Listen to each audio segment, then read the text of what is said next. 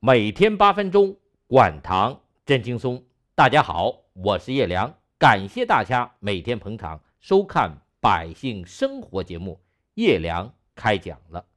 上回节目中，我们说到了，经过几天管糖食疗汤的调理，四十五岁的陈女士发现五点血糖降了不说，自己的症状也明显改善，说明食疗汤完全可以。恢复它的胰岛功能，那有人肯定会问了：管糖食疗汤是不是只对年龄不大、病龄短的病人才有效果呢？那如果打了胰岛素，年龄大的人还能不能通过食疗管糖改善胰岛功能呢？我再给大家说一个听众的情况，他今年七十五岁，确诊糖尿病十二年了，他说自己。眼睛昏花，全身无力，睡眠不好，腰椎有毛病，尿频尿急，每晚起夜四到五次。除了这些症状以外，他还有严重的心肾并发症，冠心病多年，上过两次支架，肾功能差，血脂还高。现在主要靠胰岛素降血糖，餐后血糖十三到十四，根本控制不好。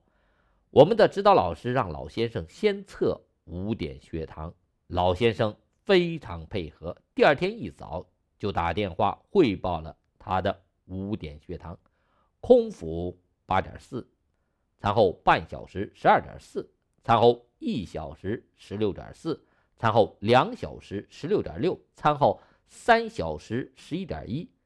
像他这样年龄大、靠胰岛素降糖的老糖尿病患者，能不能通过管糖食疗汤来降低血糖呢？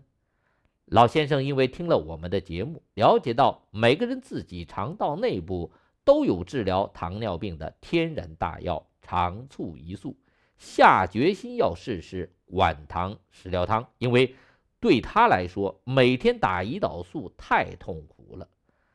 肚皮打的青一块紫一块的，喝上管糖食疗汤的第二天，他就打电话说五点血糖降了，空腹八点二，这个降的不多，但餐后半小时从十二点四降到十点一，餐后一小时从十六点四降到十点七，餐后两小时从十六点六降到十一点四，餐后三小时从十一点一降到九点四。老先生特别激动，他说：“我原来以为只有西药能降血糖，现在就改变了一下，吃的食物也能降血糖，这太好了。”吃管糖食疗汤第三天，老先生打电话说，他自己把胰岛素给停了，测了五点血糖，没有升多高，比没有食疗管糖前还低。我们来看看，空腹原来打胰岛素时八点四。喝食疗汤后，现在停了胰岛素是八点三，餐后半小时原来十二点四，现在十一点五，餐后一小时原来十六点四，现在十四点七，餐后两小时原来十六点六，现在十三点四，餐后三小时原来十一点一，现在十二点四。从五点血糖来看，喝管糖食疗汤停了胰岛素。五点血糖，有四点好于停药前。老先生问我能不能停胰岛素？我们指导老师说：“老先生，您性子也太急了吧？这才几天，您就想停胰岛素？咱们等到五点血糖都正常了再停药也不迟啊。”我们必须明白，管糖食疗汤用的是食物，不是药物。要让我们胰岛功能真的恢复，还需要一段时间。特别是糖尿病人，如果要停医生开的药，最好还是要把自己测血糖的数字给医生看看，让医生根据您的血糖情况来调整西药。老先生喝了几天的管糖食疗汤，看出自己的胰岛功能有恢复的迹象，所以就坚持靠食疗管糖。那今天我就给大家介绍介绍这个管糖食疗汤。我们前面说过，饭前喝汤苗条健康，对糖尿病人来说，如果饭前喝一份管糖食疗汤，就不单纯是苗条健康的事情了，还能有效降低血糖、血脂。如果血液粘稠度降低了，您发现血压也会降下来。那这个管糖食疗汤什么时候喝最好呢？早饭和午饭前。为什么晚饭不喝这个汤？主要是我们很多糖尿病人还吃着促泌剂，就是促进胰岛素分泌的西药。如果晚餐也喝食疗汤，胰岛素功能恢复快了，血糖降得太低了，在没人指导您，容易发生苏木结反应，结果您会大声叫唤：“我的空腹血糖怎么高了？”所以。我建议喝这个管糖食疗汤，就是早餐和午饭前喝，最好要有个指导老师，您可以打电话随时让他指导您。这里我要告诉大家的，管糖食疗汤的配方不是我的发明，是中科院郭孝才老教授研究的成果。今天早上我的同学还给我打过电话说。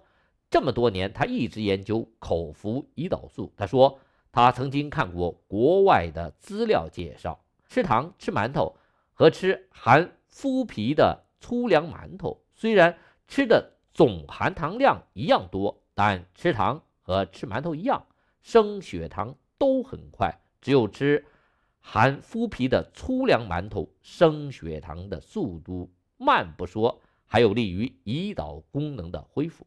这和我前面说的吃糙点也能降血糖是一个道理。我昨天就特意观察了身边的年轻人，中午饭堂吃玉米面发糕，我发现他们拼命的在那里嚼啊嚼啊，咽得很慢，刚吃一个发糕就说饱了。如果换成白面馒头，他们就是吃三个也不见得说吃饱了。那郭教授这个。管糖食疗汤的配方有这么几样食材：第一是燕麦麸皮，记住是燕麦麸皮，不是燕麦。我们没有糖尿病的人吃燕麦，可以帮助我们预防糖尿病。但如果糖尿病人要管糖、要降糖、要恢复胰岛功能，必须吃燕麦麸皮。曾经有人用燕麦替代燕麦麸皮做管糖食疗汤，结果。血糖很难降下来，胰岛功能也很难恢复。第二是大麦嫩苗粉，前几年国外特别风靡大麦嫩苗粉，蛋白和营养含量高嘛。第三是豌豆苗，这个南方人最熟悉。然后就是一些药食两用的中药材了，山药、葛根、黄精、桑叶、茯苓、青果这些东西。糖尿病人太熟悉了，因为很多中医经常会建议用。那这些食材为啥做成管糖食疗汤就能帮助我们恢复胰岛功能呢？我们下期再细细的说。每天八分钟，晚唐真轻松。欢迎大家每天收看《百姓生活》节目，叶良开讲了。